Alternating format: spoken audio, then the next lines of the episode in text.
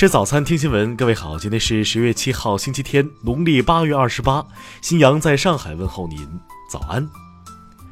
首先来关注头条消息。昨天下午十三点二十分左右，辽宁陵园第三监狱的越狱逃犯王磊在河北平原市抬头山镇被抓获。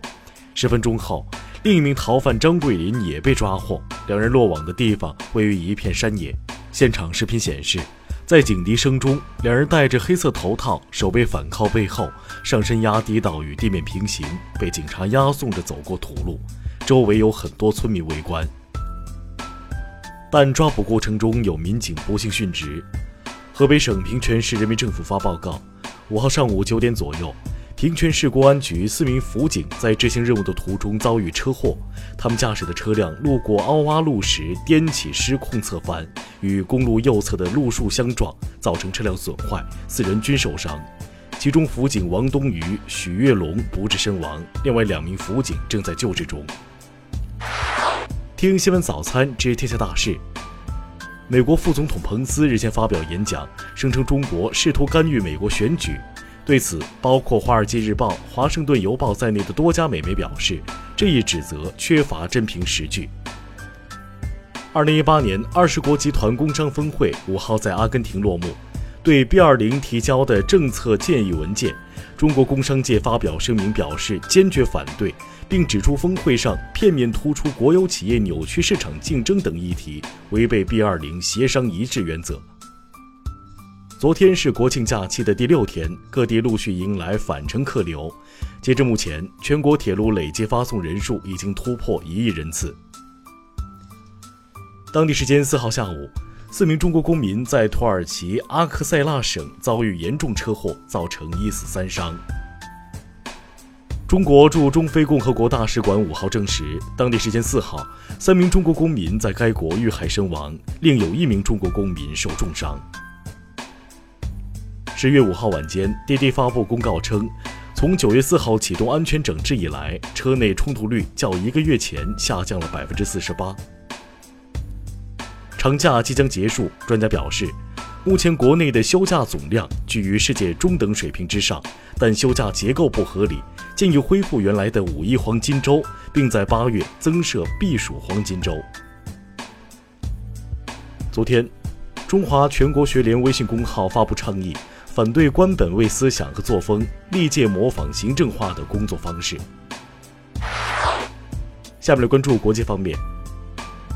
即将访问朝鲜的美国国务卿蓬佩奥六号下午抵达了东京，他表示希望就特朗普和金正恩再次会谈的日期及地点达成共识。韩国前总统李明博一审被判处有期徒刑十五年，罚款一百三十亿韩元。律师表示。李明博将在八号决定是否要上诉。日前，德国一名无辜叙利亚人被错误投入监狱，并在遭遇火灾后丧生。当地政府五号承认，警方犯下严重错误，正因涉嫌非法拘禁调查涉事警察。四年前执勤时连开十六枪射杀一名黑人青年的芝加哥警察范戴克，五号被判犯有二级谋杀罪。将面临四年到二十年监禁。判决宣布后，法庭外聚集人群，爆发欢呼。五号，俄罗斯一架米格二九战机在莫斯科州东部坠毁，这是一个月内俄军坠毁的第二架战机。两名飞行员弹射逃生，并被送往医院。格鲁吉亚蒂比利斯的卢加尔实验室表示，已准备接待俄罗斯专家的考察。目前，俄军方曾指责该实验室的美国科学家假借治疗之名，对当地居民进行有毒化学物质实验。意大利卫生部日前发布公报称，因疑似会造成沙门氏菌感染，有关部门紧急召回一批羊角面包以及香肠和奶酪等四款商品。贝克汉姆长子布鲁克林在意大利游玩时，在社交网站上晒出两张亚裔面孔女性的照片，并配上了疑似种族歧视的文字，引得网友骂声一片。布鲁克林至今未曾做出任何回应，而是直接清空了自己的账号。下面来关注社会民生。广西籍大二在校学生黄某东照搬互联网攻略，四号晚私自徒步玉龙雪山，试图登顶，却被困三千六百三十九米海拔的悬崖。警方经历二十四小时紧急施救后，将其成功营救。五号，某越野俱乐部成员在新疆鄯善库姆塔格沙漠中发现一具已风干的男性尸体，身份证显示为河南新乡两年前失联的李某。目前，李某的亲属已前往新疆。五号下午，在西安的大雁塔景区，一名疑似患有精神病的男孩突然情绪失控，出现了攻击他人的行为。幸亏路过的交警及时出手，才没有造成人员受伤。五号，网传一对情侣为拿三个麻将八万购车遭围殴的视频。经调查，拍摄地并非视频所指的中山。警方提醒：不信谣，不传谣。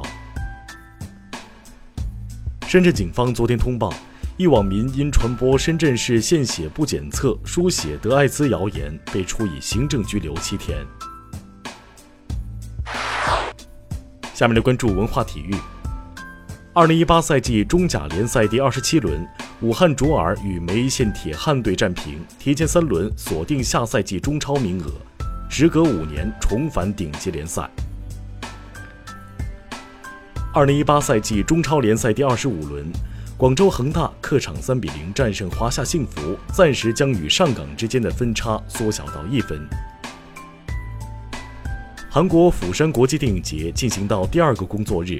入选亚洲电影之窗单元的一出好戏迎来挑战，导演黄渤携主演张艺兴、王迅一同出席映后见面会，与观众面对面交流。北京故宫城墙近日实现了南北贯通开放，站在城墙上，观众可俯瞰四分之三的紫禁城，甚至可以一探部分神秘的未开放区域。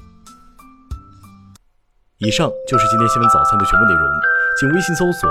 xwzc 零二幺，也就是新闻早餐拼音首字母再加数字零二幺。如果您觉得节目不错，请在下方拇指处为我们点赞。一日之计在于晨，新闻早餐不能少，咱们明天不见不散。